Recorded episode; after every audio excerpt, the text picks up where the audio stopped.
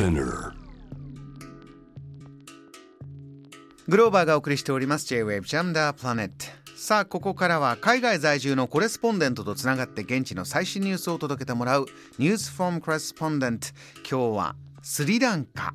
ヒッカドゥアにつなぎます。現地で旅行会社ブルーロータスを経営されている。安藤玲子さんよろしくお願いします。よろしくお願いいたします。安藤さんお久しぶりです。2回目のご登場。どうもはいこちらこそご無沙汰しております。いかがですか？あのそちら仏教遺跡が素晴らしいものたくさんあって、来てくれる人がまた戻ってくるといいなというお話もありましたが今どうです、はい。えーっとその時に比べると若干は増えてるんですがまだまだですね残念ながらはい。あのもう一つ印象深かった前回のお話の中で大統領や大臣の辞任を求めてデモがかなり大変な状況になってる。あれ6月でしたけれどもそこから数ヶ月経ちました、今状況どうですか？はい、えー、と経済危機の影響で、まあ、ガソリンなどの燃料がなくなり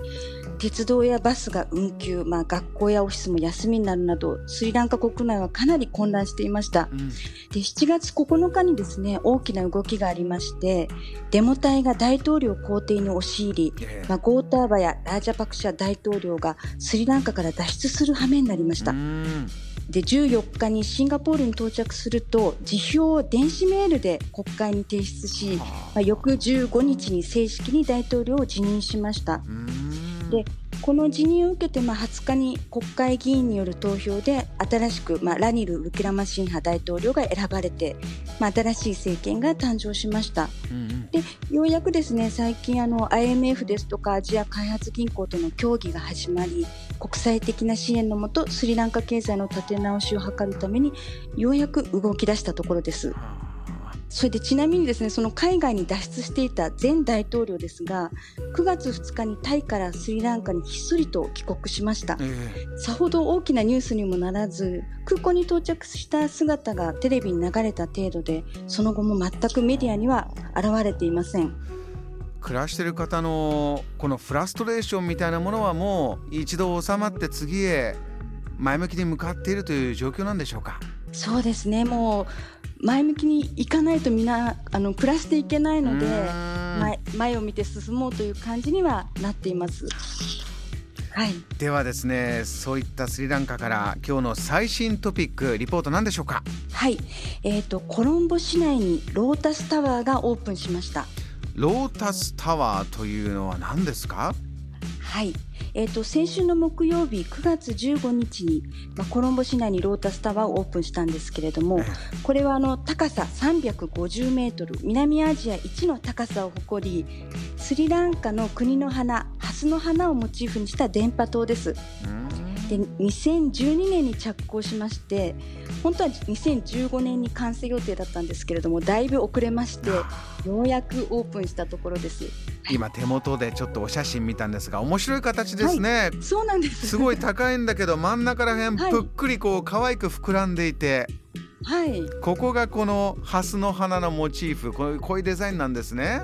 そうなんです。えー。とても印象的な形です。ちょっと行きたくなりますよこれ見てるとあそうですか。はい、うん今はあの展望台のみ利用できますけれども今後はあの展望レストランですとか宴会場ミュージアムなどが来年の春までにオープンする予定ですので、まあ、観光名所になればと期待されています。あこの経済危機のお話もありましたからここはでい。経済効果があるといいなという思いにもなりますね。そうですね。ただ実はこのタワーの建設費はあのスリランカの経済危機の要因の一つとなった中国からの支援によるもので、まあ、約160億円と言われる建築費のほとんどを中国からの借金で賄っています。であの国民からは税金の無駄、まあ、無用の長物とかなり批判されています。あまりにコストがかかりすぎてるではないかそういうことなんですか。そうなんであす。ーで、まあ、入場料はですね、スリランカ人は約200円、で、外国人は20ドルなんですけれども、オープンからの3日間で約300万円の、まあ、入場料収入があったそうです。まあ、少しでもこの借金が返せるような経済効果があるといいんですがちょっと未知数です。これはね、はい、えー、私としては行きたいとパッとシンプルに思いましたんで 大勢ね皆さん集まるといいですけども。そしてもう一つちょっとこれは安藤さん。安藤さんのお話で、はい、最近入院されたんですって、はい。大丈夫ですか？などういったこと起きたんですか？あの実は先週末にあの畑仕事をしていたところ何かにこう刺されたようで左手の中指が腫れ上がってしまいました、うん、ただその時は全然痛みがなく腫れてきたのも夜になってからだったのでちょっと薬をつけて放っておきました、えただ日に日にひどくなりまして4日目にこうもう腫れも痛みもひどくて我慢できなくなったので病院に向かいました。ちょうどその日あのエリザベス女王の国葬の日だったのでスリランカは祝日となっていてこうドクターたちが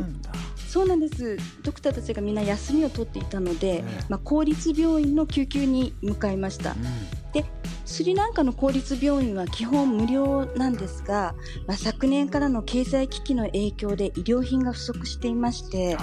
まあ、ICU が閉鎖されてたり手術が延期されてたりという状況で、まあ、必要な治療を受けられず薬ももらえない人がたくさんいるような感じなんです。安藤さんはいかがでした？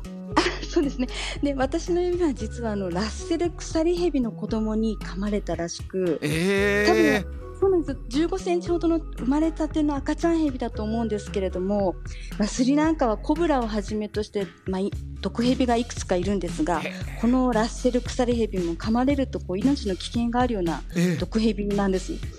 ですぐに、まあ、切開をすることになったんですが病院に殺菌剤いわゆる、まあ、赤字のようなあの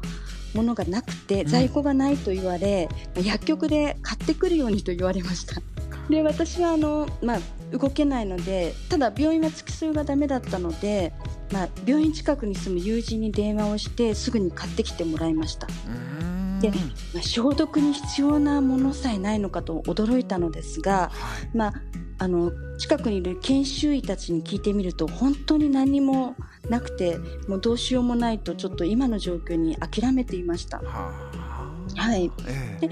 私自身は夜の11時近くに手術室の方に来るように言われまして、うん、まあ、この時点で病院に着いてからもう8時間が経過してるんですけれども。心配でしたでしょうその時は。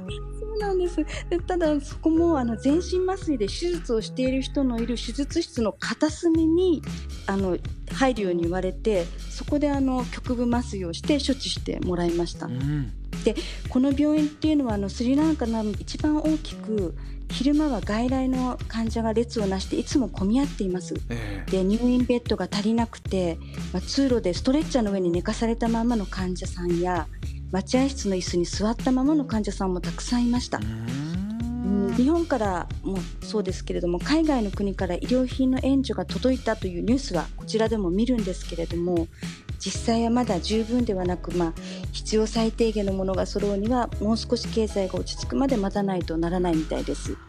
安藤さんのケースもそうですけれどもみんな待ってる間、はい、不安でしょうからね。大変な状況ですね、はい、安藤さんそのご自身の指はもう今はいいんですか？大丈夫なんですか？そうなんです。もう翌日退院しましてあの今はほとんど痛みもなくそうですか。はい。回復しております。ありがとうございます。物がない中でも現場で医療従事者の方一生懸命やっててそうです、ね、大変ですよ、はい、けれどもね。あの、はい、私ちょっとお話聞きながらラッセル鎖ヘビの画像も見たらこれすごいすごいヘビですねそうなんです。ただ実際に多分私全然見てないので、あのちっちゃい本当にちょっと大きなミミズかなっていうぐらいのただ赤ちゃんヘビだったと思うんです。あの大きいのに噛まれてたら本当に危なかったって言われてますので。無事でよかったです。ありがとうございます。安藤さんまたぜひ現地から最新リポートいただきたいと思います。今夜もありがとうございました、はい、はい、ありがとうございました今夜のこの時間はスリランカ在住安藤玲子さんとつなぎました。JAM The Planet.